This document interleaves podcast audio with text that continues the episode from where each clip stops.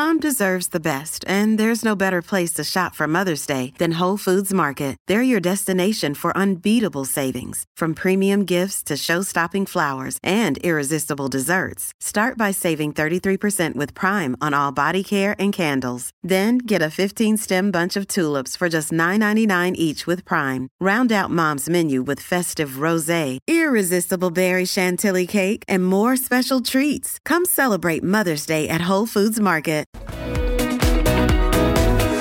7 en punto de la mañana arranca así Buenos días americano. Hoy es viernes nuevamente con un amanecer espectacular aquí en el sur de Florida, donde ustedes nos pueden escuchar a través de Radio Libre 790 AM parte del país sumida todavía en la nieve, en las tormentas, problemas eléctricos, pero aquí estamos justamente llevándoles como siempre toda la información.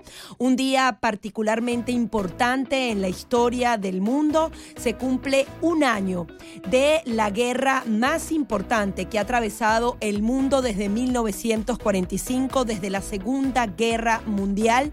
Parecía ser simplemente una invasión express por parte de Rusia a Ucrania, una guerra que en teoría no debía tocarle a los estadounidenses porque está a kilómetros y kilómetros de distancia, sin embargo nos ha impactado profundamente con una crisis económica global que hemos tenido que enfrentar absolutamente todos. Muerte, destrucción, migración forzada, crímenes de lesa humanidad, crímenes de guerra. Estamos hablando de 42 mil personas muertas, 15 mil desaparecidos, más de 140 mil edificios completamente destruidos y todas las consecuencias de Nelson geopolíticas, económicas, humanas tratando de revertir ese orden mundial. Y tú siempre te refieres al dinero y estuve hablando con nuestro compañero aquí, Marcelo, de hoy en América, y él decía que siempre hay que tener cuidado del triángulo de acero, así lo hablaban en los años 80, que es cuando la Casa Blanca o la burocracia de este país se une con el Congreso y con las empresas de armas para justamente hacer un triángulo perfecto en donde el dinero fluye una y otra vez. Tenemos que tener mucho cuidado. claro, no, pero no, no para prosperidad, sino que justamente hay un beneficio para intereses para la industria para que la base las cinco empresas de armas más importantes del mundo son estadounidenses. Hay que tener cuidado que a través de la política ellos estén consolidando su poder para ellos mismos y nos esté costando vidas, más guerra, menos diplomacia. Lo peor es que se está poniendo en peligro la estabilidad mundial. El capricho de Rusia, de Putin, o sea, yo no cuestiono nada de eso. Yo lo que cuestiono es el excesivo gasto. O sea, ayer se anunciaban, eh, Biden anunciaba 500 eh, millones cuando fue ayer el Departamento de Defensa anuncia otros 500 millones y hoy eh, ya está el anuncio nuevamente más de 2 mil millones de dólares más extras ah, para el gobierno de Ucrania. claro, se está favoreciendo ese triángulo perfecto o realmente estamos protegiendo al mundo entero, estamos beneficiando a Estados Unidos. hay que ponerle el ojo y hay que hacer Lo que pasa es que la justificación de la Casa Blanca y del Partido Demócrata, los liberales, la extrema izquierda en el país. Y los republicanos también han aprobado gran parte Sí, sí, sí, pero no, no voy a esa parte. A lo que voy yo es que está el discurso de eh, la eh, eh, inflación global, de la crisis global que hay crisis, la hay. Nadie es ciego, nadie es sordo. Todo claro, pero la plática la imprimimos aquí, la inflación aquí. Y, acá, pero es lo que yo estoy diciendo. O sea, hay una inoperancia desde el gobierno, hay un excesivo gasto en guerra que no es nuestra, vamos a estar claros, a, largo plazo. Pero lo peor es cuando tú no ves que haya correspondencia, y no voy a cansarme de decirlo, la administración Biden es candil de la calle, oscuridad de la casa, el ciudadano no está. ¿Cómo se va a bajar este señor presidente diciendo que le va a dar dinero a los jubilados? Ucranianos para, porque no hay empleo por la economía de Ucrania. Papá y los jubilados americanos. Papá, los veteranos americanos. Mr. President, la situación que tiene la madre común trabajadora. La situación que tienen los empleados en Estados Unidos que han tenido que irse a dos y tres empleos para poder tener más ingresos. Entonces me parece hipócrita que estemos levantando y hoy nos estemos cortando las venas por el tema Ucrania cuando el tema de Estados Unidos se está desangrando literalmente la economía. Que hay un interés es en beneficiar a la industria armamentista, sí. Que hay una intención también de debilitar la, el sistema de defensa norteamericano, también peligrosísimo. Peligroso. Entonces hay que abrir los ojos, porque todo lo que tú dijiste, digo, es verdad, es lamentable las pérdidas humanas, la destrucción de edificios, pero el problema es que nos lo estamos echando arriba nosotros, los contribuyentes sí, Estados Unidos gasta entre tres y cuatro veces más que los países de Europa que, es igual en la, ONU, es igual en la OTAN, es igual en todos los lugares. Nosotros estamos poniendo, y eh, sí, tú lo dices a veces y usas la imagen, somos la primera potencia del mundo, pero no pueden los demás vivir de chulos de nosotros. Eh, y eso es algo de lo que Trump paró cuando le dijo a Alemania, ah, tú no quieres esto, no, no te preocupes, y que bastante que se lo advirtió Alemania con el tema de la energía y, y mira los resultados, ¿entiendes? Él lo advirtió y no es porque Trump sea el mago de, no, no, no, no, no, Trump es como cualquier ser humano se equivoca y mucho. Y esa es otra de las cosas que deja esta guerra. en el tema del cambio climático veíamos que Alemania, una Alemania verde, Noruega, una Noruega verde, se descubrió y ahora se sabe claramente cómo esas energías verdes, lo lindo que parecía ese marketing green, eh, se vio evidenciado que todo era financiado por esas energías fósiles. El mundo no está preparado para eso. Ojalá que vayamos al 2050 para allá. Pero lo increíble es que eh, la administración de Biden está copiando el modelo europeo y no se está dando cuenta que en el tema del gas podríamos ser número uno, en el tema de la misma nuclear, nos volvimos a convertir en el productor y ahora estamos otra vez con, los carritos eléctricos que no lo podemos pagar la clase media. No lo hay, pero bien y tú, éramos el país número uno, estamos exportando, no teníamos necesidad de importar ni gas, ni combustible, ni nada y actualmente pero ahora hemos se lo regresado. a Venezuela porque también hay que ah, ayudar a esos ¿Qué te parece el señor secretario de transporte. Ay, por fin botellita, llegó el momento. Botellita salió ayer, porque son una botella. ¿En Cuba le dicen, ¿cómo le dicen en Venezuela? ¿Qué botellita? botellita es, que el tipo, no es que sea borracho, es otra cosa. El, botella es cuando la persona sin trabajar gana la plata. Es como Huntercito, ¿te acuerdas? Con el bufete de abogado que le pagaban 250 Pero mil dólares. Pero es que él era un experto en Pero es que este tipo, ¿quién?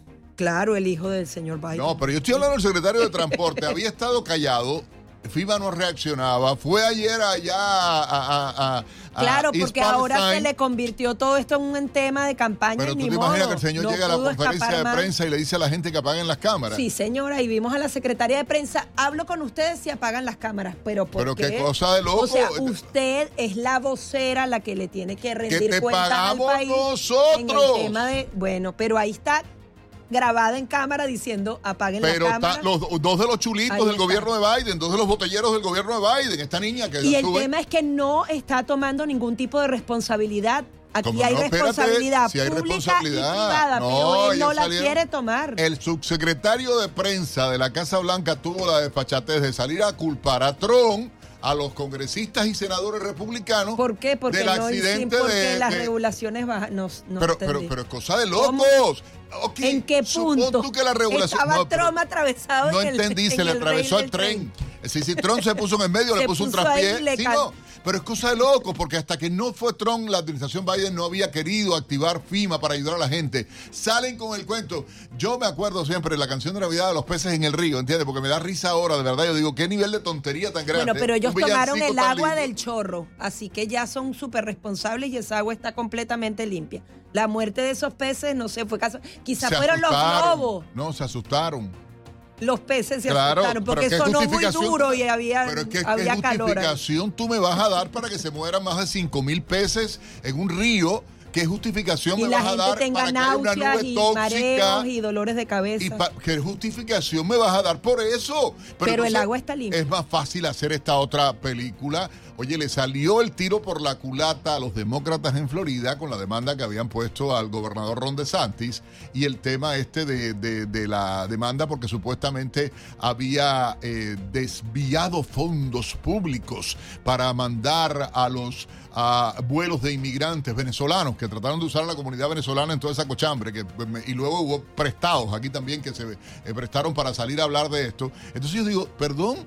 ¿No es acaso lo mismo que estaban haciendo eh, los propios eh, demócratas? La Casa Blanca nos estaba pichando aviones para acá, para Florida, de gente. Entonces, no es lo mismo, pero bueno, ahí en la corte, justamente en el condado de León, le dijeron, no te vayas, no te vistas, no vas, no hay demanda. Se le desestimó porque no respondía realmente a eh, lo que estaba establecido. La administración del gobernador Ron DeSantis había gastado 615 mil dólares para pagar a una compañía de transporte, etcétera, etcétera, etcétera. Este grupo hasta, ¿se acuerda que se los metió a, la vicepresidenta allá en la casita de ella? Claro, pues si eso pasa en la vida que vengan puertas abiertas, bueno, que se ven para su casa.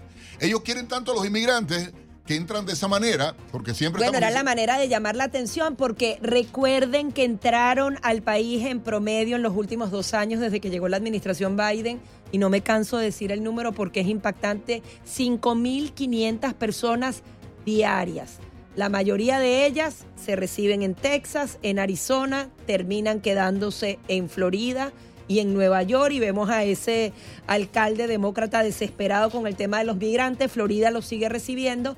Había que poner un punto de atención. Obviamente no queremos que los migrantes estén para acá o para allá o sean utilizados en política.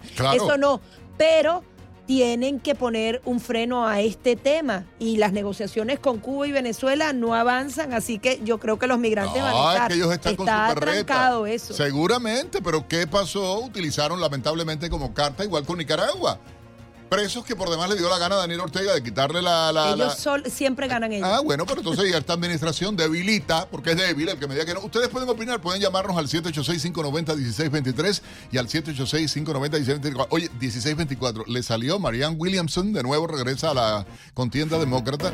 Vamos a hacer una pausa, regresamos por supuesto Gaby Peroso y Nelson Rubio como cada mañana, despertando a toda la comunidad hispana en Estados Unidos en Buenos Días, Americano. 7, 15 minutos de la mañana continuamos con más de Buenos Días Americano en este viernes 24 de febrero. Como siempre, invitándolos a que nos sigan a través de las redes sociales. Estamos en absolutamente todas. Simplemente coloca Americano Media y también en nuestro sitio en internet donde lo vamos informando minuto a minuto y además tenemos unos artículos de opinión espectaculares. Allí, por supuesto, información y lo comentaba más temprano. Hoy se recuerda acá, como parte del exilio cubano, a los jóvenes pilotos Carlos Acosta, Armando Alejandre, Mario de la Peña y Pablo Morales, pilotos de Hermanos al Rescate, dos avionetas que fueron derribadas en aguas internacionales por la dictadura castrista. Y uno se pregunta cómo puede haber tanta impunidad, tanta ceguera, tanto servilismo, tanta protección a una dictadura que asesina, mata a personas. Y en este caso, la única función que tenían estos pilotos civiles era sobrevolar el estrecho de la Florida ah, para salvar a balseros cubanos. Hoy homenaje a estas víctimas de la dictadura Castro comunista y por supuesto nuestro respeto, recordación, igualmente el mensaje a los familiares de estas víctimas de la dictadura en este crimen cometido por pilotos de la Fuerza Aérea Castrista. 7.16 minutos en la mañana, Gaby, te propongo llevar a nuestra audiencia un resumen con algunas de las informaciones llegadas en las últimas horas a la redacción de Americano Noticias. Un juez de circuito del condado de León desestimó una demanda contra el gobernador de Florida, Ron DeSantis, por el gasto en el traslado de 50 migrantes a Islas Martha Vineyard. La demanda fue presentada por el senador estatal demócrata Jason Piso, pero los abogados del gobierno de DeSantis argumentaron que la querella se volvió discutible cuando el Congreso de Florida aprobó la ley destinada a reforzar los esfuerzos para transportar migrantes. Estados Unidos anunciará nuevas sanciones de amplio alcance contra Rusia un año después de que el presidente ruso Vladimir Putin ordenara la invasión de Ucrania. La portavoz de la Casa Blanca, Karine Jean-Pierre, declaró que Estados Unidos implementará sanciones de contra sectores clave que generan ingresos para Vladimir Putin. Jean-Pierre dijo además que Estados Unidos apuntará a los blancos o bancos rusos y a la industria de la defensa, así como actores en terceros países que intentan compensar y esquivar nuestras sanciones. La muerte de un mexicano que acababa de ingresar ilegalmente a Estados Unidos desde Canadá ha puesto en la palestra el aumento en los cruces ilegales y la crisis que se avecina en la frontera norte. Unas 1.513 personas que cruzaban ilegalmente entre el 1 de octubre de 2022 y el 31 de enero de 2023 fueron detenidas en la frontera noreste de Estados Unidos, un aumento casi de 10 veces mayor con respecto a las 160 detenciones detenciones registradas en el mismo periodo del año anterior. Durante el programa de hoy realizaremos un contacto con un especialista en el tema desde Canadá para conocer los detalles de esta situación. En otra información, un juez de inmigración concedió asilo político al piloto cubano Rubén Martínez Machado, quien llegó al sur de Florida en una avioneta de fumigación el pasado mes de octubre. Martínez Machado, de 29 años, compareció ante un tribunal de inmigración de Miami, tuvo como defensor al abogado cubano-americano Eduardo Soto, con quien conversaremos hoy en Buenos Días Americano. Fue ejecutada en Florida la persona número 100 desde el restablecimiento de la pena capital en 1976. Se trata de Donald David Dilbeck, de 59 años, quien fue condenado a muerte por un asesinato cometido en 1990, años después de que hubiese matado a un policía cuando era menor de edad. La ejecución de Dilbeck es la primera programada en Florida desde 2019 un año en el que se llevaron a cabo dos debido a que la pandemia del COVID-19 paralizó las ejecuciones. Las autoridades del condado Lee en Florida han pedido al gobernador Ron DeSantis su aval para poner en marcha una resolución aprobada para prohibir la vacuna del COVID-19 en la que es descrita como un arma biológica. La resolución prohíban la inyección que ya fue enviada a DeSantis está dirigida a prohibir la venta y distribución de la vacuna del COVID-19 en el condado Lee con el argumento de que los riesgos de la vacuna son tan altos que no es conveniente ponérsela. Hasta el momento el gobernador no se ha pronunciado acerca de la resolución promovida por por eh, Joe Sanson, miembro del Comité Ejecutivo Republicano en Lee. Una encuesta conducida por Associated Press destaca que solo el 40% de los adultos estadounidenses aprueba la manera en la que el presidente Biden conduce las relaciones con China. Aproximadamente 6 de cada 10 personas afirman estar muy preocupados por la influencia de Pekín y la amenaza directa que representa para los intereses y la seguridad de Estados Unidos. Sin embargo, otras encuestas se revelan una desaprobación mucho mayor sobre la gestión de Biden con cifras entre 32% y 38% que respaldan al mandatario, las más bajas para un presidente de Estados Unidos. La empresa matriz de Facebook e Instagram Meta informó que desactivó más de mil cuentas falsas provenientes de Cuba y Bolivia por difundir propaganda oficialista. La empresa dijo que las cuentas violaron sus políticas sobre el comportamiento inauténtico coordinado, el cual se describe como esfuerzos coordinados para manipular el debate público y lograr un objetivo estratégico. En el caso de Cuba, Meta eliminó 363 cuentas de Facebook, 270 páginas, 229 grupos y 72 cuentas de Instagram. En cuanto a Bolivia, reportó la eliminación de 1.041 cuentas de Facebook, 450 páginas, 14 grupos y 130 cuentas de Instagram. Según Meta, las cuentas falsas eran usadas para difundir propaganda oficialista y criticar a la oposición. Y ahora nuestro compañero Pablo Quiroga nos trae la noticia tecnológica del día. Hola, ¿qué tal? Soy Pablo Quiroga con la noticia tecnológica del día. Elon Musk no está de acuerdo con el rumbo que ha tomado el startup OpenAI. El magnate también es conocido por lanzar numerosas empresas de tecnología como PayPal, Tesla, SpaceX, The Boring Company, entre otras. También cofundó en el 2016 OpenAI. Esta es la exitosa firma detrás de ChatGPT, el chatbot con inteligencia artificial. Sin embargo, la empresa dista mucho de lo que fue originalmente. Es por eso que Musk afirmó que no fundó la compañía para esto. Explicando su frase, el empresario dijo que el Centro de Investigación sobre Inteligencia Artificial fue creado como una empresa de código abierto sin fines de lucro para servir como contrapeso a Google. Sin embargo, Musk denuncia que ahora la firma se convirtió en una empresa de código cerrado y máximo beneficio, controlada efectivamente por Microsoft. La Big Tech dijo hace unas semanas que iba a invertir 10 mil millones de dólares en OpenAI para poder así continuar con su propio desarrollo de un chatbot con IA y la implementación de esta tecnología en su buscador Bing de Microsoft. El también dueño de Twitter considera que la IA es uno de los mayores riesgos para el futuro de la civilización. Soy Pablo Quiroga con la noticia tecnológica del día.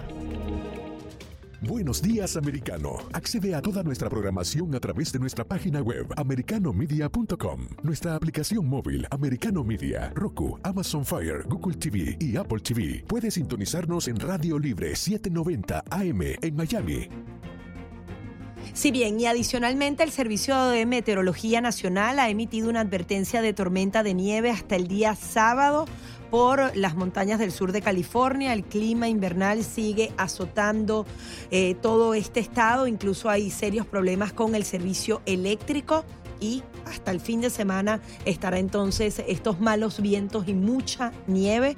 Pero bueno, ya vamos saliendo del invierno.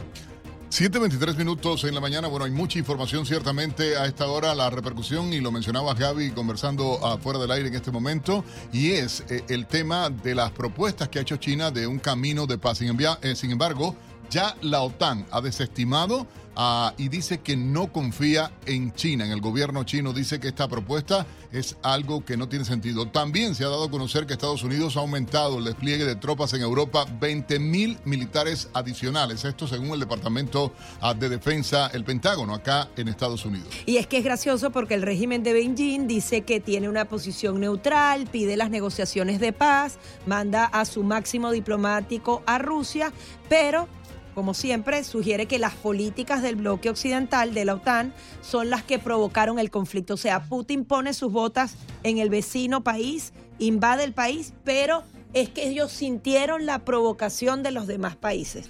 Obviamente no es un actor digno y neutral para tratar de avanzar en la diplomacia de este conflicto. La propuesta de la Cancillería china, del gobierno comunista chino, fue eh, de inmediato igualmente eh, eh, atacada por el asesor de seguridad nacional de la Casa Blanca, Jake Sullivan, que dijo, si realmente Rusia quiere paz, que se retire de Ucrania, así de simple. Que así se acaba la guerra, no se hay más acaba la guerra. Él dijo, ya en eso se podría punto final y habría que respetar entonces la soberanía de todas las naciones. Si Ucrania no ataca a Rusia, la OTAN no atacaría a, Rusia y Estados Unidos no atacaría a Rusia, dijo él. O sea, con un enredo un poco de palabras, pero con mucho sentido dicho, y es la respuesta a todo esto. No creen en esta propuesta china, ni la OTAN ni Estados Unidos. Y es que China es la que le ha dado el combustible a Putin. Si bien no le ha dado equipo militar, le termina comprando todo el petróleo y todas las cosas que necesita para que siga teniendo dinero. Y hay que recordar que China y Rusia están alineados en su política exterior para oponerse a ese orden internacional liberal, el orden mundial y todo ese cuento. Si ellos andan juntos, es para justamente revertir ese orden mundial. Vamos a regresar de inmediato y por supuesto lo vamos a hacer hablando de un tema de alta sensibilidad. Los que no viven en Estados Unidos, aunque viven en la Casa Blanca, dicen que no hay inflación, que el problema no está tan grave. Ah, la Reserva Federal ha reaccionado, dicen que hay que seguir aumentando. ¿Qué opinan ustedes? ¿Cuál es la situación? Pueden llamarnos 786-590-1623, 786-590-1624 a Buenos Días, América.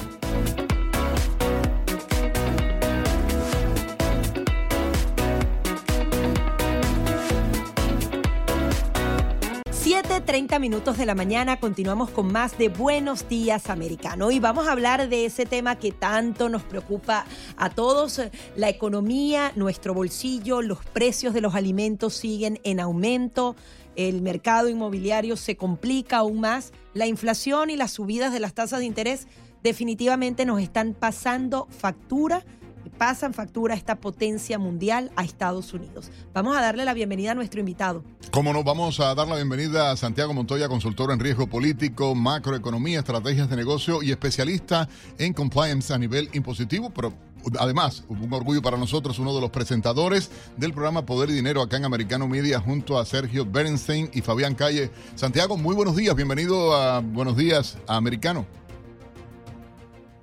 Buenos días, Nelson, Gaby, ¿cómo están? Qué gusto estar con ustedes. Qué bueno también tenerte aquí. Oye, Santiago, hay algo real, y Gaby lo planteaba, esta decisión de la Reserva Federal, eh, la ceguera, por decirlo alguna medida del gobierno federal a la hora de tomar medidas que realmente, lejos de ayudar a atenuar la situación con la inflación, sigue incrementándose, sigue, bueno, dicen que desciende, desciende. Yo le puse el otro día, y a manera de broma, lo de la bolita que sube y que baja, porque es raro en las explicaciones que ellos dan, y yo como que como la bilirrubina.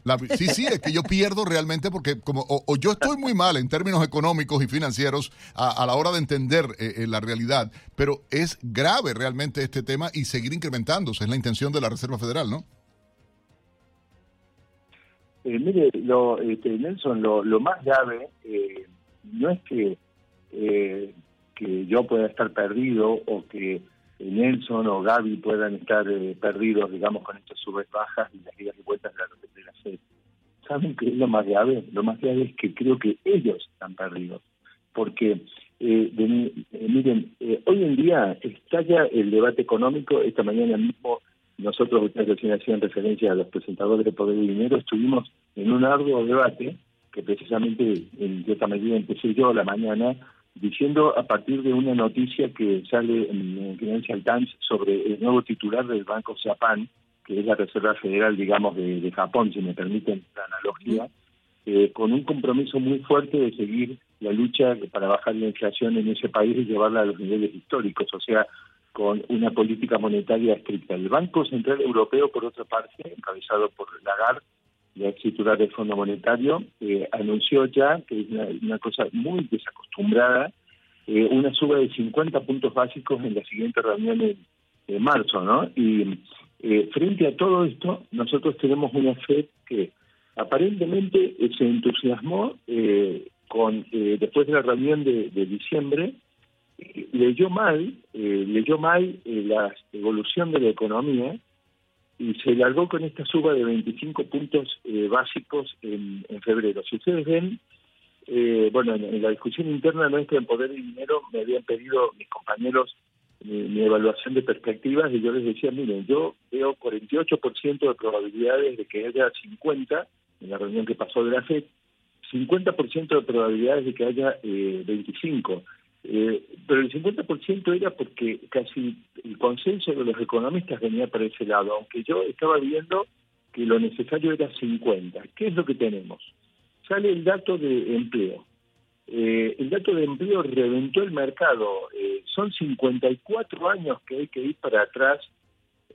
Nelson, Gaby, Gaby, Nelson, queridos compañeros, 54 años que hay que ir para atrás para encontrar un dato eh, tan fuerte eh, eh, de, desempleo tan bajo como el que hemos registrado después que salió el informe de la FED con el 25 puntos. y eso nos hacía... el mercado laboral. Eso nos hacía una economía fuerte y debía entonces subirse más esa tasa, Sergio. Santiago, perdón. El, el, punto es, ¿queremos bajar la inflación a los niveles previos, Gaby, o no queremos bajarla? estamos tratando de agradarle al gobierno demócrata, al presidente Biden, quizá teniendo que una suba mayor de tasas profundice realmente los pronósticos de recesión para cuando vengan los tiempos electorales, teniendo en cuenta que hay un rezago en las políticas monetarias y su efecto sobre la economía real.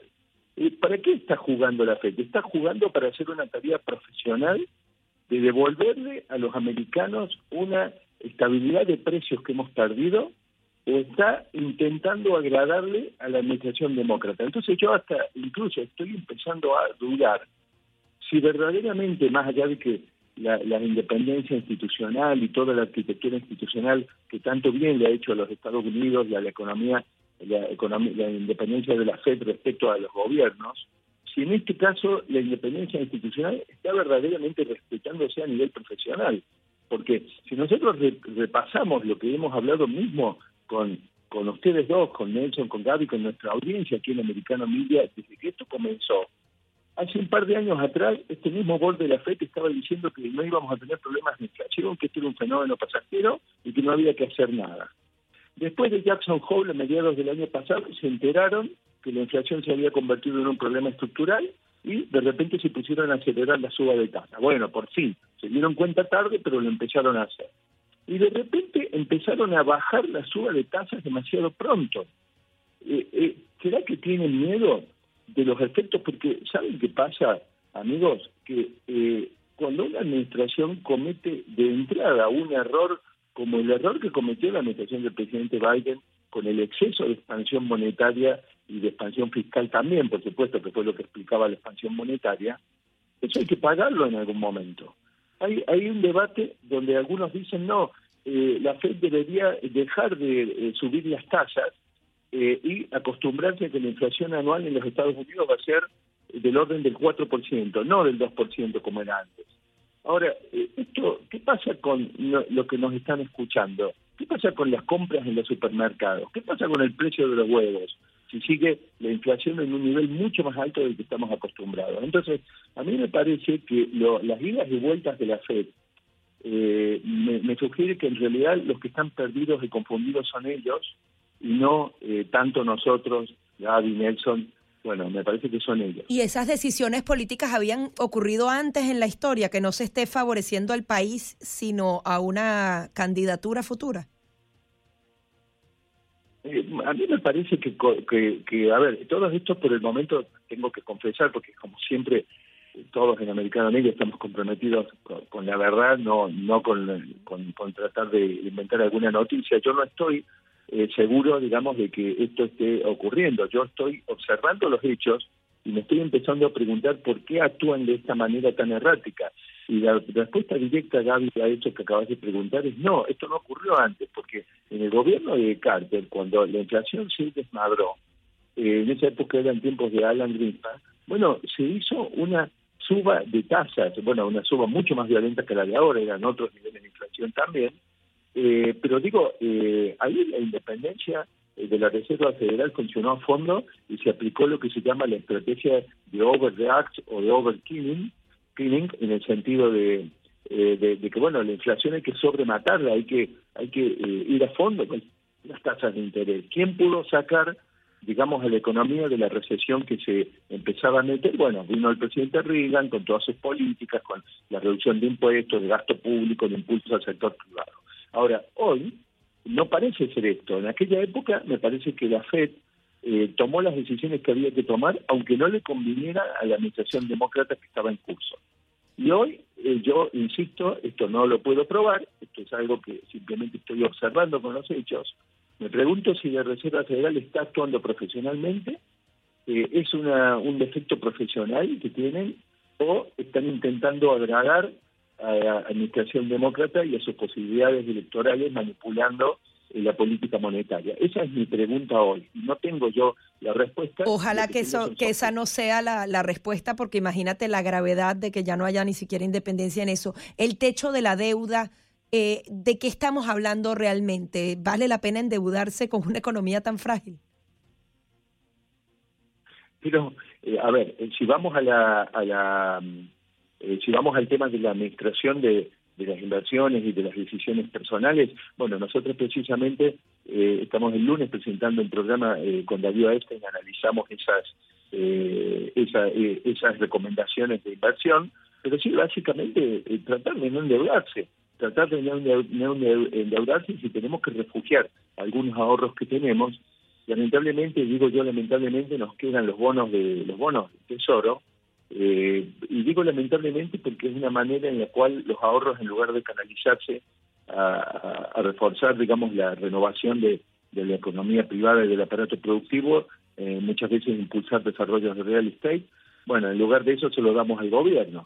Lamentablemente, digamos, yo yo no, no me gusta esto porque darle el dinero al gobierno, eh, bueno, ya hay un dicho, una frase del presidente Reagan que anda dando vuelta, estamos más tranquilos con nuestros dineros que los maneje el sector privado impulsando la economía o que los maneje el gobierno. Y además yo agrego una segunda pregunta que Reagan no puede escuchar ahora. Eh, si la maneja la administración demócrata del presidente Biden, ¿no es para estar aún más preocupado? Eh, pero bueno, es, lo único que podemos hacer para cuidar nuestros dineros ahora, Gaby, no endeudarnos, eh, y si tenemos un ahorro y lo tenemos que proteger, eh, frente al panorama, fíjense los mercados cómo reaccionaron en enero y cómo reaccionaron después del anuncio de empleo, eh, se derrumbaron todos, bueno, nos quedan los bonos del Tesoro para buscar un refugio. Muchísimas gracias, Santiago Montoya, consultor en riesgo político y uno de los hosts de Poder y Dinero de aquí, de Americano Media. Ya venimos con mucho más. 7:45 minutos en la mañana hora del este en Estados Unidos. Buenos días, americano, a través de Americano Media de costa a costa a toda la comunidad hispana en la nación americana. Y también, por supuesto, los buenos días a nuestros amigos que en nuestra división radio nos escuchan a través de la radio en el sur de la Florida, en Radio Libre 790 AM. Un tema que ciertamente ha generado mucha polémica. bueno, ya se sabe de todo el desastre en la frontera sur de Estados Unidos con la polémica, la inseguridad, la política de puertas abiertas. Y ahora, para colmo, La gravedad, la denuncia de oficiales, el tema de la crisis que se está dando de los oficiales de inmigración es la crisis migratoria en la frontera norte de Estados Unidos, la inmigración irregular en Canadá, un fenómeno que tenían los canadienses y que ha sido ahora pasado por la frontera a Estados Unidos. Eso es grave, Gaby.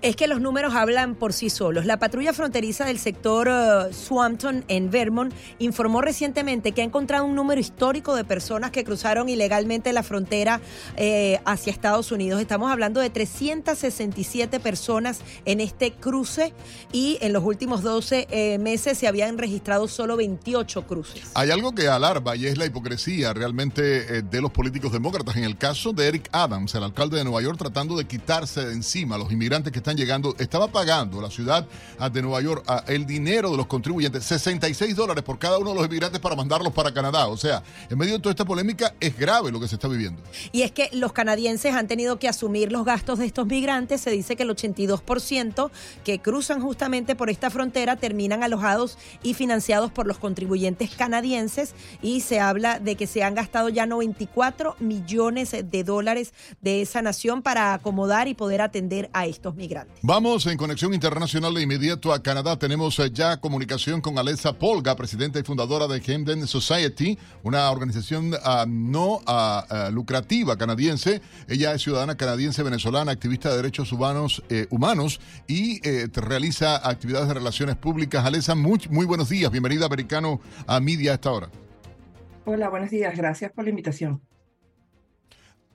Alexa, tratando de entender esto que ocurre, dábamos eh, un panorama de la realidad que se vive. ¿Cómo se ve desde Canadá esta crisis eh, migratoria? Porque no solo lo que está pasando para Estados Unidos, el, arribo de miles y miles de personas a Canadá y cayendo todo esto igualmente sobre los hombros de los contribuyentes eh, canadienses. Bueno, mira, aquí hay dos grandes responsables en esta crisis migratoria. Uno es el presidente Joe Biden de los Estados Unidos y en segundo lugar el primer ministro de Canadá, Justin Trudeau. Eh, recordemos que hay un acuerdo bilateral del tercer país entre Canadá y los Estados Unidos. El problema es que si los Estados Unidos no cuidan su frontera, entonces todo lo que perme por la frontera eh, americana va a terminar en la frontera canadiense. Entonces, eh, es un tema de seguridad y es un tema de economía, eh, sobre todo en, en, Canadá, cuando nosotros tenemos un 40% de inflación, donde hay una crisis eh, a, todo nivel aquí en Canadá, porque el grave problema de declaraciones irresponsables como la de Justin Trudeau, invitando a una inmigración sin explicar cuál es el tipo de migración, eh, eh, es grave, ¿me entiendes? Porque aquí tú para conseguir trabajo tienes que tener permiso de trabajo y tienes que tener un estatus legal y tienes que hablar alguno de los dos idiomas oficiales, porque aquí toda la data está absolutamente interconectada. O sea, aquí no hay manera, ser ilegal en Canadá es muy cuesta arriba, porque todo, absolutamente todo gira en torno a tu identificación y a tu estatus legal dentro de Canadá. Ahora, Lesa, ¿qué ha cambiado? Eh, porque normalmente Canadá se caracterizaba por esa migración ordenada, gente por sectores, edades, familias específicas. ¿Qué está pasando en la frontera y por qué tú pones la responsabilidad en ambos presidentes del norte? Bueno, mira, eh, el gobierno liberal es un gobierno de corte eh, socialista clientelar que ha saturado el sistema canadiense. Tenemos que recordar que en Canadá no se produce, el gobierno no produce nada y el ingreso bruto del gobierno es basado en impuestos, en taxación, ¿no? Aquí hay siete tipos de impuestos y los ciudadanos somos los que estamos asumiendo todo este costo, desde el 13% que tú usas en, en los productos normales hasta el 26% que te descuentan de tu salario, ¿no? Que hay el income tax.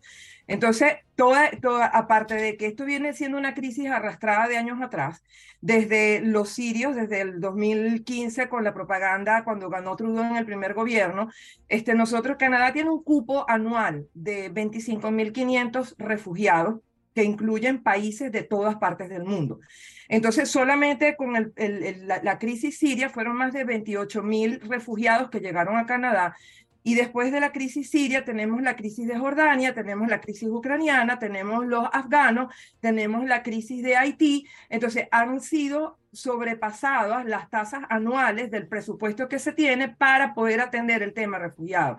Porque hay que recordar que Canadá es un país de cuatro estaciones, donde nosotros tenemos en, en provincia eh, un invierno que dura hasta nueve veces bajo unas temperaturas de menos 30 y menos 50, que no puedes hacer lo que pasa en Latinoamérica, que tiene gente durmiendo en las estaciones de los autobuses. Tienes que tener un presupuesto, tienes que tener un número de albergues. O sea, con la crisis siria, aquí se tomaron escuelas, gimnasios, eh, em, eh, hoteles que, se, que, que, el gobierno de Canadá hasta el día de hoy sigue cubriendo los gastos. Y todo eso sale de los impuestos que pagamos los ciudadanos. Solamente, Entonces, eh, Alexa, hay que decirlo, lo mencionábamos con Gaby hace algunos minutos, 94 millones ha gastado el gobierno de Trudeau solamente en el último año. 94 millones. Solo en alojamiento. En alojamiento nada más, exactamente, de estas personas en hoteles del sector privado para tratar de mantener a los inmigrantes que han llegado al país.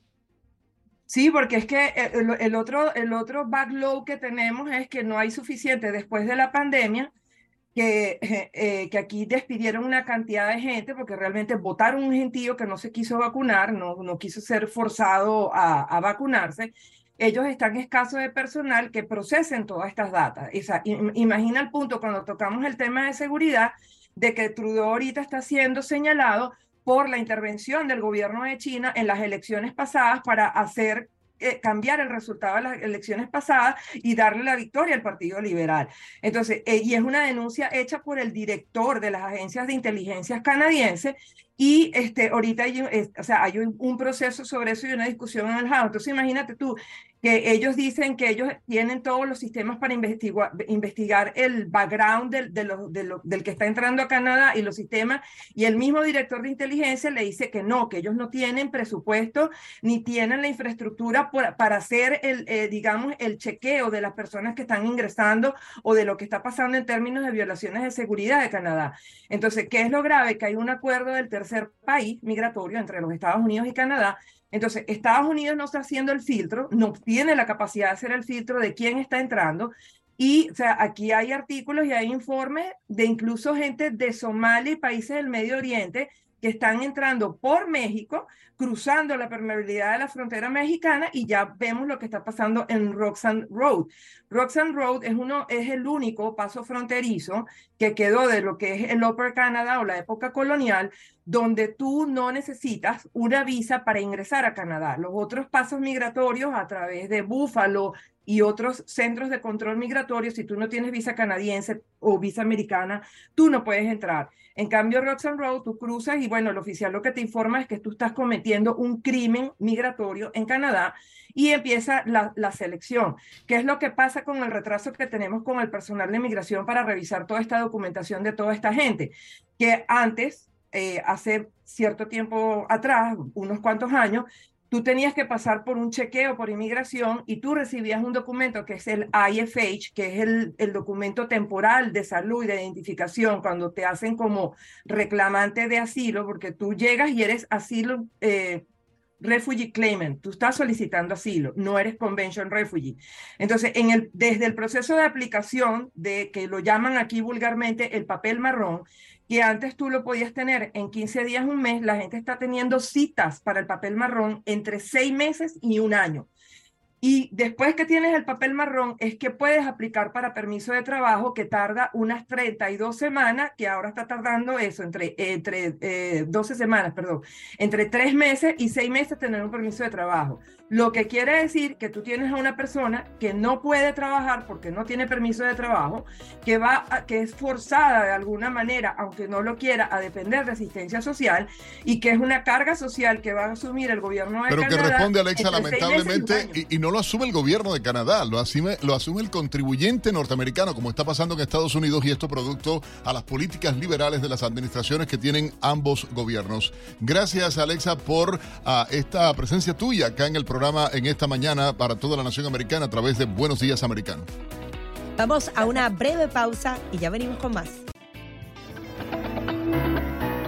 8 en punto de la mañana continuamos con más de Buenos Días Americano a través de Radio Libre 790M. Como siempre, nos pueden escuchar desde Los Cayos hasta Palm Beach.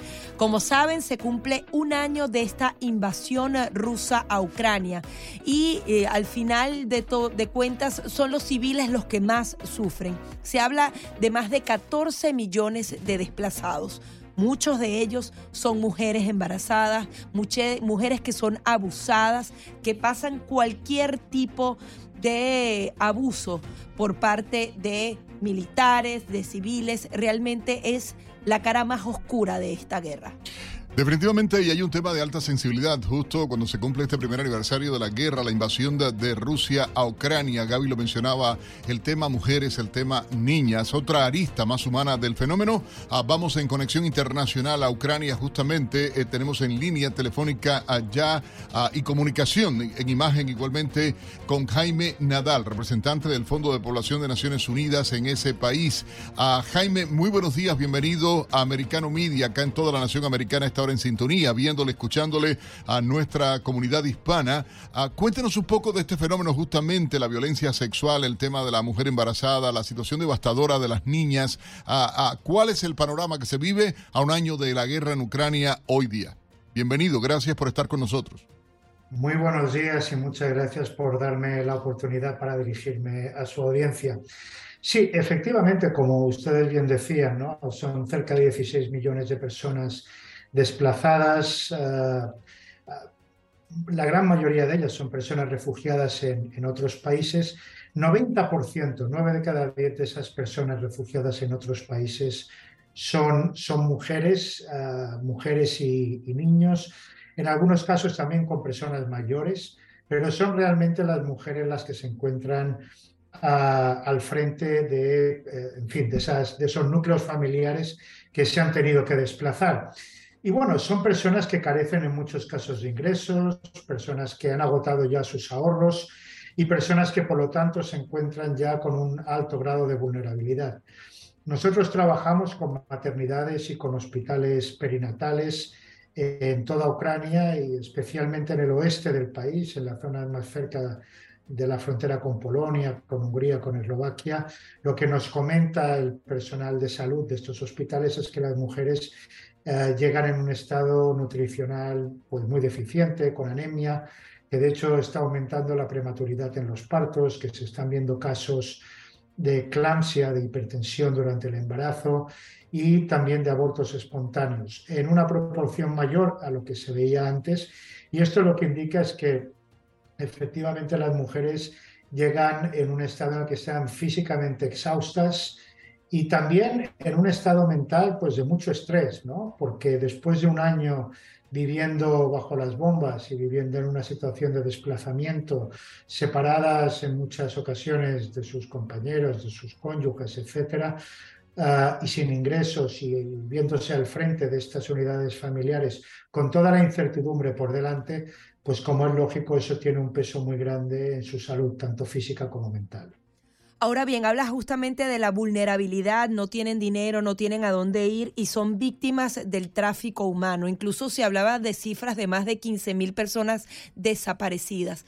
Muchas de estas mujeres podrían haber sido captadas por estos grupos. ¿Qué hace Naciones Unidas para tratar entonces de hacer frente o por lo menos atender estas vulnerabilidades? Bueno, nosotros hemos puesto en marcha toda una serie de equipos de atención psicosocial que trabajan en lo que son centros colectivos, son refugios colectivos donde se encuentran eh, hospedadas eh, una gran parte, no todas, pero una gran parte de las mujeres desplazadas junto con sus familias. Y lo que hacemos es distribuir información, información que a veces incluye números de teléfono, así como eh, consejos para prevenir caer en esas redes de trata y tráfico de personas que efectivamente operan en algunos países limítrofes. aparte de eso, obviamente estamos ah, dando apoyo a las personas que han sufrido violencia sexual. Hemos establecido cinco centros ah, de apoyo a supervivientes en el país, dos de ellos muy cerca de la línea de frente, en Zaporizhia y en, y en Dnipro, y tres de ellos en zonas donde hay un volumen grande de población desplazada, en Kiev, en Lviv y en Chernivtsi. Esperamos durante el año 2023 ampliarlo a Gerson y a Kharkiv, que son dos zonas también muy próximas de la línea de contacto, de lo que sería el frente. Y en estos centros se da una atención integral a las personas que han sufrido violencia, incluida eh, la que pueda ser víctima de trata y tráfico, eh, mediante una atención y una gestión del caso que una gestión de casos, o sea, que la persona que va a este, a este, centro es monitoreada en todo momento por, una, por un trabajador social, una trabajadora social, que hace un acompañamiento y se asegura de que la persona efectivamente accede tanto a mecanismos de atención psicosocial como a mecanismos de protección, a la red de salud y también a asistencia legal si la pudiera necesitar. A ver, la situación es la que es. Es una situación de guerra, es una situación donde las personas más vulnerables, la población civil es la que más sufre. Estamos intentando por todos los medios tratar de, ofrecer la mejor protección posible, pero sabemos perfectamente que eso es sumamente complicado por lo fluido de la situación, por lo incierto de la situación. Y aquí también querría dejar de manera patente y manifiesta que estamos consiguiendo llegar a la, población que se encuentra del lado gubernamental, del lado controlado por el gobierno ucraniano.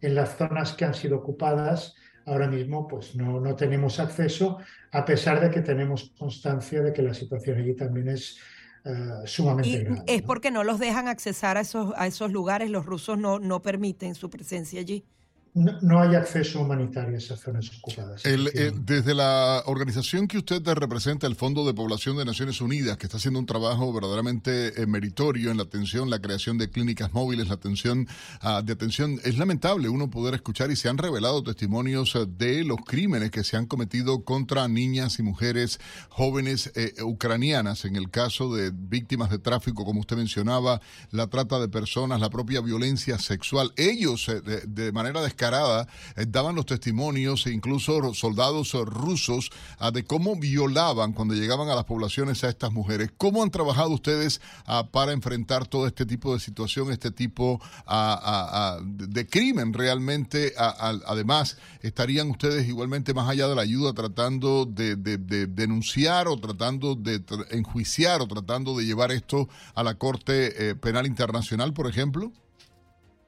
Bueno, no el Fondo de Población de Naciones Unidas. Nosotros no, estamos involucrados en la investigación de casos. Nuestro trabajo se centra en dar eh, atención a las supervivientes de la violencia sexual. Y bueno, nuestro, nuestro, eh, nuestra perspectiva bueno, nosotros no trabajamos obviamente solo, trabajamos junto a otras agencias del sistema de Naciones Unidas y las hay, como por ejemplo la Oficina del Alto Comisionado de Derechos Humanos que acompaña los procesos de investigación y de documentación de esos casos para eventualmente, eh, en fin, acceder a mecanismos de justicia, sea la Corte Penal Internacional o sea cualquier otro mecanismo de justicia. Entonces, dentro de la familia de Naciones Unidas hay ciertas agencias que trabajan en eso específicamente. El Fondo de Población, nosotros trabajamos única y exclusivamente en la provisión de servicios que ponen al superviviente, a la persona superviviente, en el centro de esa prestación de servicios. Ah, en la medida en la que esos servicios estén disponibles para esas personas, en la medida en la que esos servicios se ajusten a las necesidades y sean sensibles a las demandas, a la realidad, a, la complejidad por la que estas personas están pasando. Porque yo le voy a poner un ejemplo.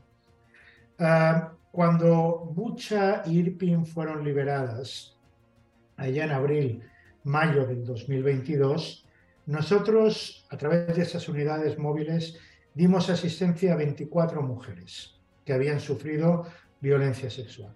Ninguna de estas 24 mujeres quiso uh, reportar el caso a la policía uh, por un cierto temor a que pudieran divulgarse sus nombres, divulgarse sus datos y, al estigma social que existe en estas comunidades y un poco también al hecho de que se culpan a ellas mismas por lo sucedido. Es un fenómeno relativamente normal que la persona que ha sido, ah, que ha sido violada en el contexto de una guerra sienta toda esa presión de su entorno y esa presión que ella misma se impone. Entonces, ¿qué es lo que hay que hacer? Lo que hay que hacer es darle apoyo para empezar a curar ese trauma por el que ella ha pasado, de tal manera que consiga ah, superarlo hasta allí donde se puede superar, porque es un trauma que posiblemente la va a acompañar de por vida.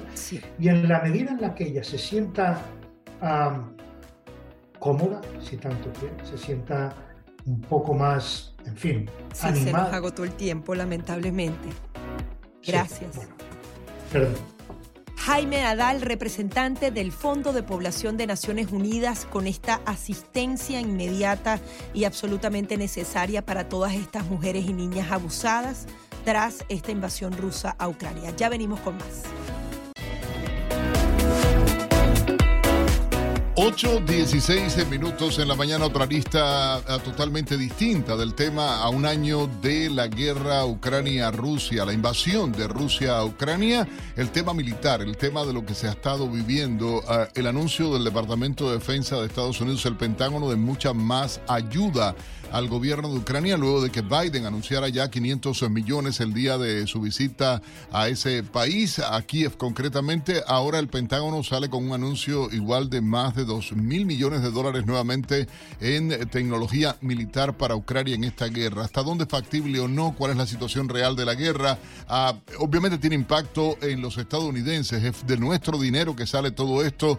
Ah, se hablaba, y Gaby lo mencionaba más temprano, ah, expertos han estado analizando de la trilogía, Gaby, del dinero, eh, eh, la Casa Blanca, la política. Eh, bueno, todo esto vamos a estar hablándolo, por supuesto, pero tenemos un invitado muy especial. Vamos a darle la bienvenida a Al Santos. Él es condecorado veterano de combate con una hoja de servicio de más de 30 años en el ejército de Estados Unidos. Sirvió en Afganistán, en Colombia y en varias embajadas americanas en diversos países. Muchísimas gracias, Al, por estar aquí y justamente el tema que planteaba Nelson, hasta dónde se puede mantener y financiar una guerra. Por lo menos Estados Unidos contribuye más de tres veces más que los demás países de Europa.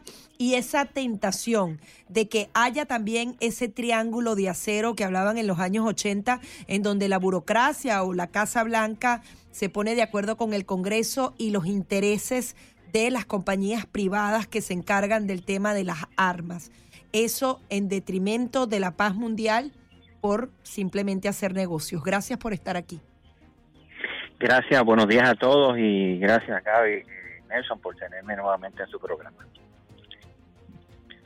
Eh, bueno, a mí me parece que eh, aunque hoy eh, mucha gente conmemora no el primer año de guerra de la invasión rusa, a mi mejor juicio hoy lo que se conmemora o en estos días se conmemora en nueve años de guerra. Eh, tenemos que recordar eh, claramente que bajo la administración de Obama fue cuando eh, Putin invadió a Crimea. ante los mismos flacos argumentos de la administración demócrata de defender y de darse a respetar en, el estrado internacional. La incapacidad de la administración de Obama de detener a Putin en el 2014 ha sido el resultado de la segunda parte de la invasión del año pasado a la región este de, Ucrania. O sea, ¿tú crees que las políticas demócratas han también jugado un, papel en, que Rusia avance en el terreno? Definitivamente. Eh, los mismos argumentos que eh, se usan antes. Yo me gustaría aprovechar la oportunidad y expresar lo siguiente: ante la falta de un marco jurídico internacional, eh, Vladimir Putin ha utilizado unos argumentos eh, sembrando separatistas, aludiendo de que son gente que viven en los terrenos en esta en esta ocasión, no, desde el año pasado en la parte este de Ucrania, eh, bajo el pretexto de que son separatistas, es que él entra y declara independiente estas regiones, sabiendo que son maniobras y estrategias políticas y militares donde él básicamente ha movido eh, tras bastidores estos separatistas y los ha colocado eh, y, algunos locales también ha, hecho un argumento eh, y una para justificar eh, la invasión de lo que está ocurriendo. por otro lado, a nosotros nos parece que nosotros tenemos que mirar como, como nación nuestro, nuestras reservas, nuestro inventario militar y tenemos que jugar un papel sumamente sensible ante esto. Porque dicen que justamente cuando los estás dando no tienes tiempo de reponerlo. Realmente esto nos podría poner en desventaja en una eventual invasión a Taiwán y en otros conflictos que nos quedemos con menos armas de lo que deberíamos tener. Bueno, eh, eh, la realidad es que los reportes que, se, que han salido es que ahora mismo nosotros no estamos produciendo, por dar solamente un ejemplo, javelins. Y nosotros estamos regalando los javelins eh, por docenas y por cientos a Ucrania. ¿Los Javelin que son los tanques? Eh, sí, eh, los antitanks. Entonces nosotros, nosotros eh, los rocket antitanks, entonces nosotros tenemos que mirar que producir uno a veces, a veces toma hasta dos años por los componentes y las diferentes partes, por solamente dar un ejemplo. Entonces nosotros cuando vemos todo esto, la falta estratégica y la falta de preparación, y cuando miramos más profundo, lo que ha sido la fortaleza de los Estados Unidos en cómo aplicar los poderes de eh, los poderes nacionales, entiéndase militar, diplomático, económico e informativo. Ahora resulta que Rusia y China los han jugado muchísimo mejor o los han empleado muchísimo mejor eh, eh, que nosotros, que cuando nosotros hemos sido los que nos hemos inventado el concepto de los poderes nacionales. Entonces, eh, mientras en China le enseñan a los niños de preescolar cómo usar armamento, nosotros aquí queremos enseñar a, nuestros niños cómo convertirse en un transgénero. Entonces, las, las, diferencias eh, eh, generacionales se están abriendo y, y, acelera como un componente adicional todo, todo este movimiento estratégico de Rusia y China en contra de los Estados Unidos.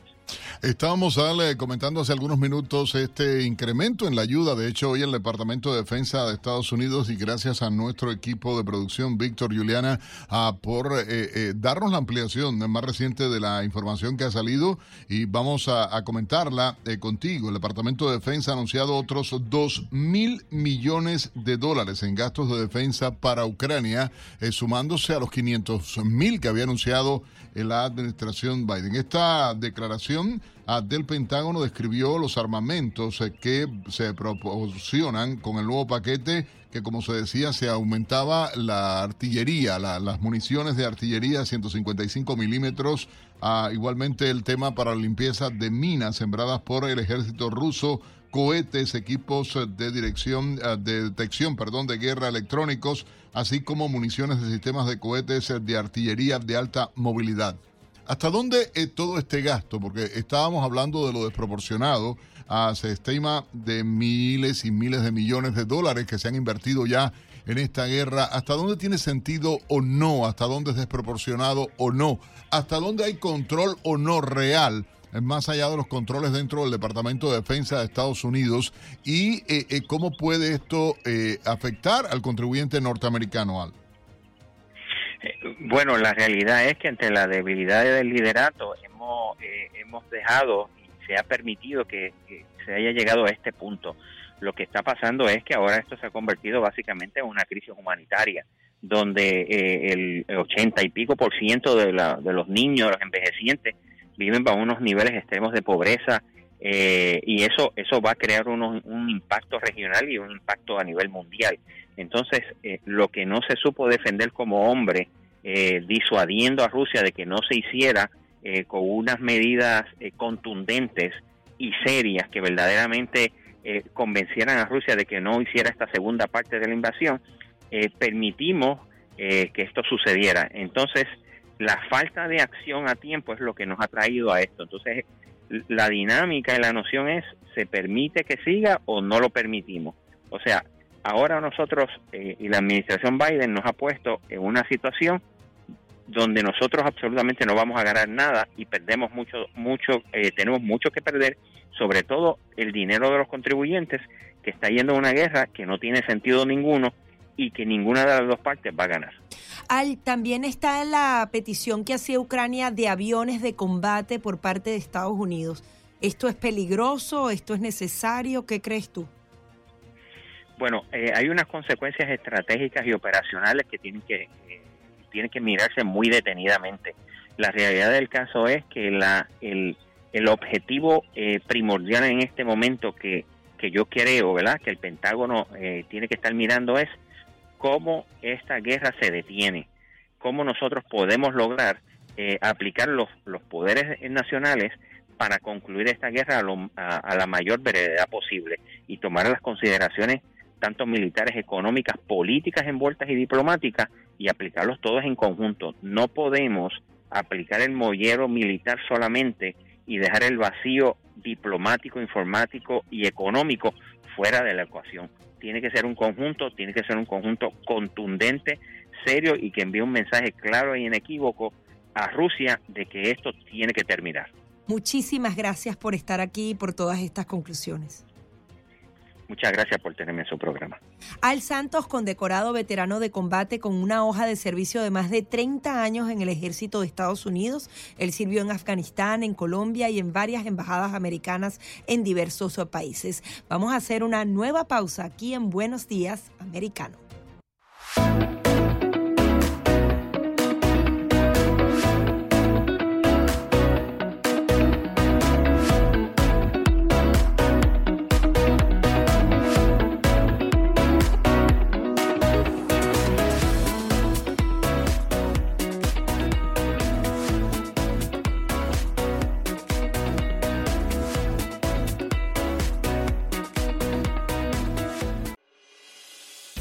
Esto es Radio Libre 790 AM. WAXYAM, cubriendo Miami, Fort Lauderdale y Palm Beach.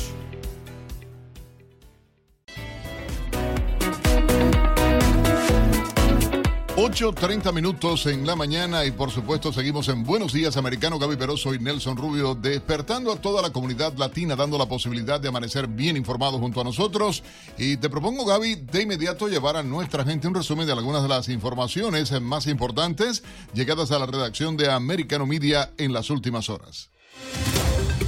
Los republicanos reactivaron un proyecto de ley presentado hace varios años que permitiría a los estados excluir a los proveedores de abortos del programa Medicaid, gestionado por el gobierno. El proyecto de ley se titula Ley de Salud Pública y Seguridad de las Mujeres y tiene por objeto poner fin a los millones de dólares que recibe Planet Parenthood en concepto de reembolsos de Medicaid.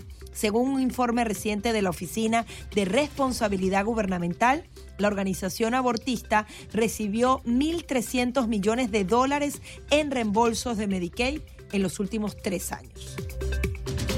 El laboratorio Moderna comunicó que llegó a un acuerdo sobre patentes con el gobierno de Estados Unidos en relación con una tecnología en litigio que se utiliza en su vacuna contra el, COVID-19. En diciembre del 2022, Moderna firmó un acuerdo no excluido de licencia de patente con el Instituto Nacional de Alergias y Enfermedades Infecciosas que le permite a la compañía usar determinados derechos de patente relativo a la estabilización de las proteínas de espícula del coronavirus. En virtud del acuerdo, Moderna Moderna envió un pago de recuperación de 400 millones de dólares al instituto antes de Año Nuevo, según los ejecutivos de Moderna. National Public Radio, conocido como NPR, anunció el recorte de 10% de su fuerza de trabajo, donde una de las razones que resalta la compañía es un déficit a principio de año de 30 millones de dólares. Con esta ola de despidos, cercano a 100 puestos de trabajo, National Public Radio se une a otros medios de comunicación que también se han visto presionados a ajustar la nómina tras la caída abismal en el mercado publicitario. La empresa indicó que otras estrategias implementadas fue el recorte de 14 millones de dólares en gastos.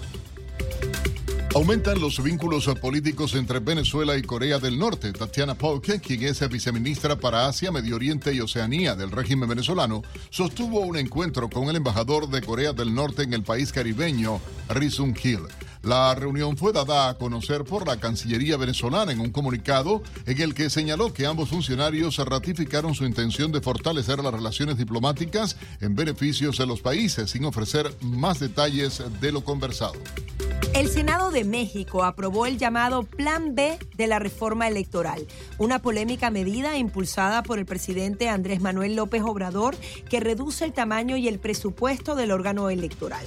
La normativa reduce la nómina y el presupuesto del Instituto Nacional Electoral que organiza los comicios y al que López Obrador acusa de ser oneroso y haber eh, tolerado fraudes en el pasado.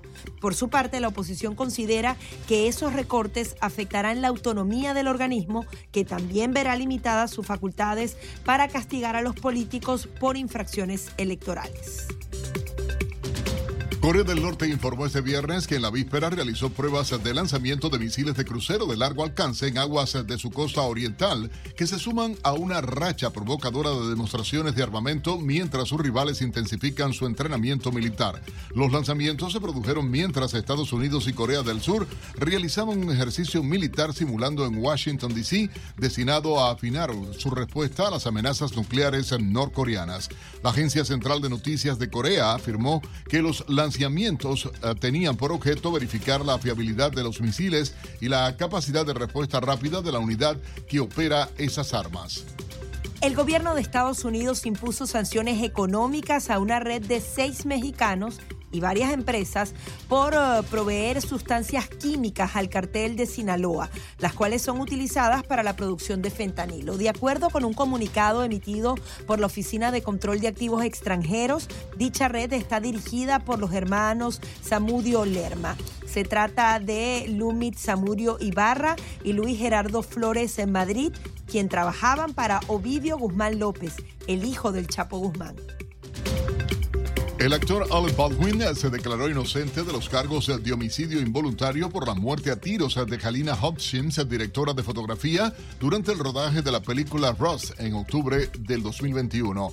Baldwin renunció también a su primera comparecencia formal ante un tribunal, según documentos judiciales presentados donde acordó renunciar a una audiencia para que le explicaran sus derechos. El actor y la supervisora de armas de la película fueron acusados el mes pasado de delito grave de homicidio involuntario por la muerte muerte de Hopkins.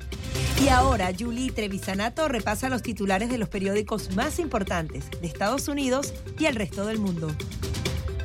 Muy buenos días Gaby y Nelson, me da mucho gusto saludarlos en esta mañana de viernes. Comenzamos con el repaso de algunas de las portadas más destacadas. The New York Times. Amenaza letal o riesgo tolerable. Los ucranianos deben juzgar constantemente.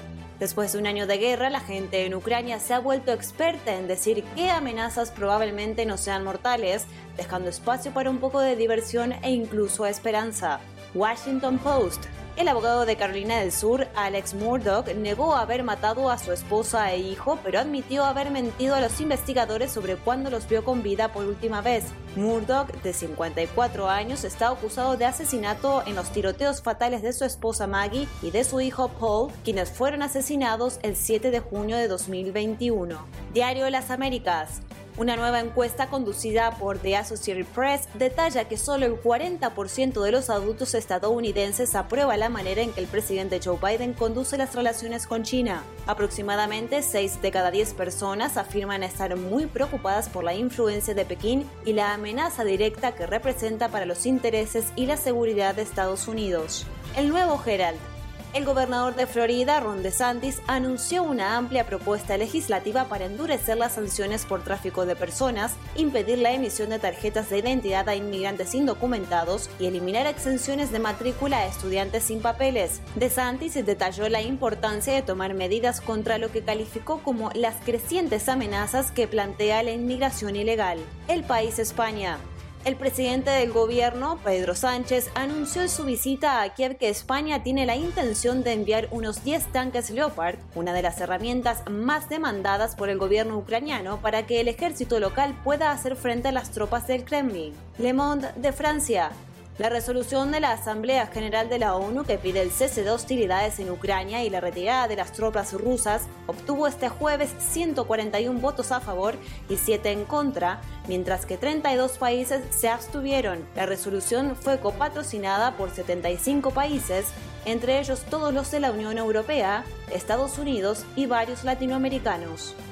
Regreso con ustedes al estudio y un excelente fin de semana para todos. Buenos días, americano. Accede a toda nuestra programación a través de nuestra página web, americanomedia.com, nuestra aplicación móvil, Americano Media, Roku, Amazon Fire, Google TV y Apple TV. Puedes sintonizarnos en Radio Libre 790 AM en Miami 8.38 minutos en la mañana, gracias a nuestra colega Juliana Trevisanato por la información desde la redacción de Americano Noticias a esta hora para toda nuestra audiencia. Por supuesto, mucha información de Gaby dando seguimiento en las agencias internacionales. Hay una información igualmente de último minuto que están atendiendo a esta hora. Eh, aseguran que China planea producir drones para Rusia similares a los que le provee Irán y esto para atacar a Ucrania. Mientras el régimen de Beijing dice apoyar la paz, el periódico alemán Der Spiegel publicó eh, que Xian Bingo Intelligent Aviation Technology y responsables militares rusos mantuvieron negociaciones para la compra de este tipo de armamento. Recuerden que Estados Unidos reforzó las sanciones contra Rusia en este aniversario de la invasión. Las nuevas medidas apuntan a sectores como los bancos, la minería, la industria de defensa. Afectará a más de 200 personas y entidades, incluidos actores rusos. Sin embargo, ya varios analistas eh, sienten esa preocupación, que no necesariamente las sanciones que se imponen en materia económica tienen resultados eh, reales y factibles cuando estamos hablando de este tipo de dictadores. Está la experiencia de Cuba, de eh, décadas de sanciones, de Venezuela, pero ya Irán, por ejemplo, ha podido resolver ese tema de las sanciones y ayuda a estos países, a estas dictaduras, a evadir cada una de ellas para poder entonces hacerse con el dinero y adicionalmente ya Rusia y China y todos estos países están trabajando en eh, plataformas alternas de pago para precisamente no depender de Occidente. La situación es muy grave y la crisis económica mundial va a continuar porque esta invasión al parecer no tiene fin y hasta ahora no hay visos de que la diplomacia pueda eh, funcionar en estos casos. 8.40 minutos en la mañana y por supuesto mucha información a esta hora en la mañana, también dándole seguimiento a través de nuestra programación a otros temas eh, candentes, en la situación que se esté dando, la guerra, ya hemos visto diferentes aristas, vamos a regresar a tener el testimonio, el testimonio ah, desde España de una de las refugiadas ucranianas, ella con sus hijos tuvo que ah, abandonar a eh, su país, eh, todo lo que se ha estado viviendo, usted lo va a escuchar por supuesto en primera persona con este testimonio. Gaby Peroso y Nelson Rubio en Buenos Días Americano acompañándonos. Recuerden, si quieren participar, pueden llamarnos a nosotros 786-590-1623, 786-590-1624. Ya volvemos.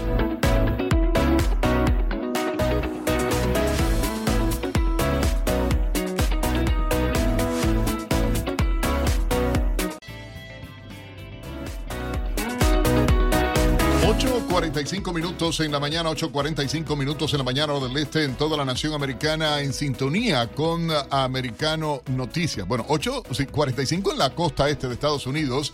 Ah, sin embargo, vamos a hacer conexión en la ciudad de Miami de inmediato con el reconocido abogado de inmigración Eduardo Soto. Una victoria que se anota él. Hoy sale en libertad el piloto cubano al que dieron asilo político tras llegar a Florida en una avioneta el pasado 21 de octubre del 2022 a bordo de esta avioneta rusa de fumigación que usaba para trabajar Rubén Martínez Machado. Ah, y tenemos en línea telefónica al doctor Soto, justamente esperando de un momento a otro la liberación de este piloto cubano. Doctor Soto, gracias por acceder a conversar con nosotros en Buenos Días Americano a través de Americano Media. Gaby Peroso y Nelson Rubio conversando con usted. Bienvenido. Muchísimas gracias, como siempre, Nelson, por tenerme. Doctor Soto, bueno, ya salió en libertad. Eh, se había anunciado desde su oficina, nos habían dicho, salía en esta mañana en el centro de detención de Broward. Eh, al salir nosotros, después de haber ganado el asilo político para Rubén Martínez Machado, la información que nos dieron era de que debido a la hora que habíamos ganado, que eran casi las 5 de la tarde, no era posible que él saliera ayer, pero que a primera hora esta mañana se iba a procesar para salir. Son casi las nueve de la mañana, aún no ha salido, estamos todos en la expectativa, tengo un amigo mío personalmente esperando para recogerlo y llevarlo a mi oficina. Doctor, en este caso ayer y trascendía los medios, bueno, duró cuatro horas eh, eh, el juicio y usted tuvo un gesto a em, Cortés eh, con la fiscalía justamente por el tratamiento que había en este caso y, la forma en que fue. ¿Qué, fue lo que pasó realmente en el juicio en ese momento? Bueno, fue un juicio peleado de manera muy duro de parte del gobierno y el, el juez Ah, es un juez ah, que se conoce por su inteligencia y, su manera de, hacer preguntas y, indagar. Y realmente eh, nosotros teníamos en la mesa dos eh, posibles ah, relevos, remedios que estábamos pidiendo de parte de Rubén, por supuesto, el asilo político que ganamos y lo que se llama protección bajo de convención contra tortura, que en cuanto uno recibe ese remedio en la corte, eh, queda con orden de deportación, pero sin posibilidad de ser devuelto físicamente al país que está diciendo que tiene temor de volver. Eh, el juicio, por supuesto, duró eh, casi cuatro horas. Ah, testificó su mamá ah, desde Cuba ah, por, por WebEx, por Zoom, y por supuesto testificó eh, Rubén largamente y eh, aunque el fiscal o la fiscal no quería entregar el asilo político porque es su trabajo, ella al final de el juicio le dijo al juez de que ella no se iba a objetar a que se le diera el asilo político a eh, Rubén, si la Corte iba a otorgarla, no iba a apelar eh, esa decisión, son las palabras. Y entonces así fue. el juez ordenó el fallo, eh, falló al favor de el señor Martínez Machado, le dio el asilo político, la fiscal no apeló, reservó, no reservó apelación y por lo tanto la decisión queda final a partir de ayer. Hay expectativa, ¿no? Por las declaraciones que pueda hacer él eh, luego de esta eh, fuga, por decirlo, desde la isla, eh, la intención que había desde el gobierno de Estados Unidos de acusarlo de piratería. De hecho, la dictadura castrista estaba pidiendo que se le retornara a él a, la isla. Esto no va a cambiar nada ya con el otorgamiento del asilo político. No hay ningún otro tipo de decisión que pudiera implicar el retorno de él a Cuba, la deportación de la Cuba. No, no hay ninguna. Y, aunque aquí a mañana, cosa que yo lo dudo, porque hasta la fecha, imagínense, han pasado ya casi cinco meses de que Rubén está con nosotros y se queda con nosotros.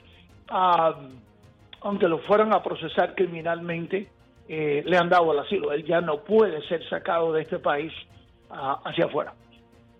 Doctor Soto, queremos agradecerle enormemente sus declaraciones eh, a través eh, de Americano Media en Radio Libre 790 en todo el sur de la Florida. El doctor Eduardo Soto, reconocido abogado de inmigración, una de las personas que más eh, casos de este tipo ha salvado como litigante ah, contra el gobierno federal de Estados Unidos, incluso demandas que están activas, doctor, en este momento, igualmente contra el gobierno de Estados Unidos, protegiendo a cubanos, venezolanos y nicaragüenses acá en el sur de la Florida ah, de su deportación.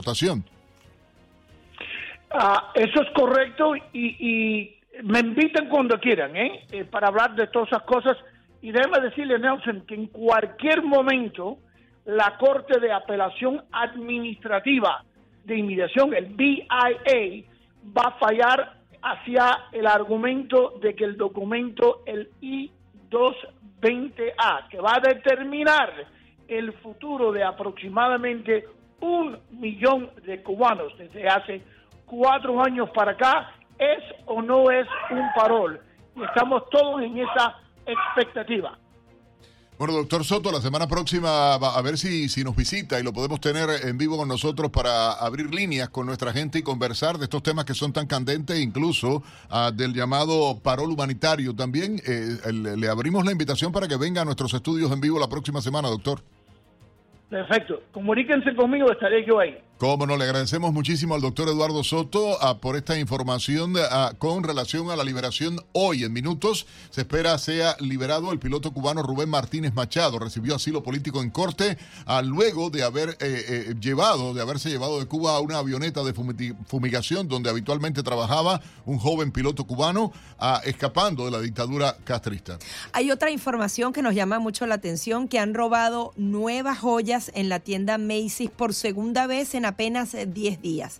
Se trata de un robo en la galería Mall en Fort Lauderdale y en las cámaras de seguridad se ve entonces como dos hombres están distrayendo al empleado mientras otros dos y una mujer están abriendo el joyero y llevándose más de 30 mil dólares en joyas. Parece mentira que este tipo de, robos, de hurtos, eh, ocurra a plena luz del día y en esta tienda tan importante con tanta seguridad. Yo creo que el tema de seguridad en general se está complicando en esta nación.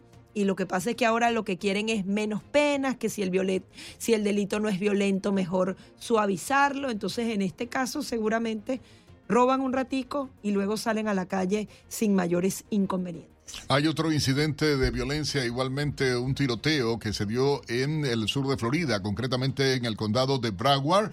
Un hombre falleció. Hay una investigación abierta en desarrollo en este momento y también la noticia con relación a un adolescente que eh, mató a su hermana, eh, eh, bueno, imagínate tú, una joven de 14 años murió baleada en su propia casa en el sur de Florida, según han confirmado las autoridades en el vecindario de Opaloca. Esto es eh, fuerte, eh, se ha dado a conocer y también ya las autoridades, eh, Gaby, ah, identificaron a las víctimas del tiroteo en Orlando. Esto que tanta polémica ha, desatado en la Con nación la americana. muerte de un periodista. Es que es insólito que un asesino vuelva a la escena del crimen rodeada de policías, de periodistas, de bomberos y simplemente cometa un crimen contra un periodista en ejercicio. Es muy dolorosa. Hay esta información de Tiona Mayor, de nueve años fue la niña que murió, Natasha Augustin, de 38, y el periodista uh, Dylan Lyons, de 24 años de edad.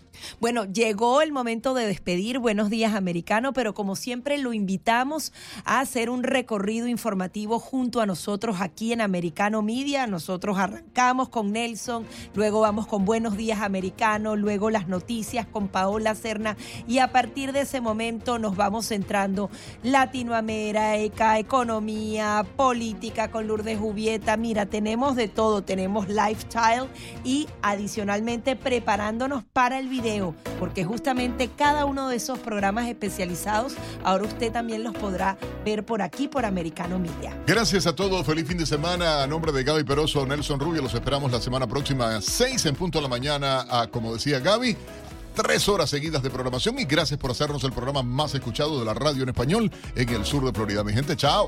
Feliz fin de semana. Chao, chao.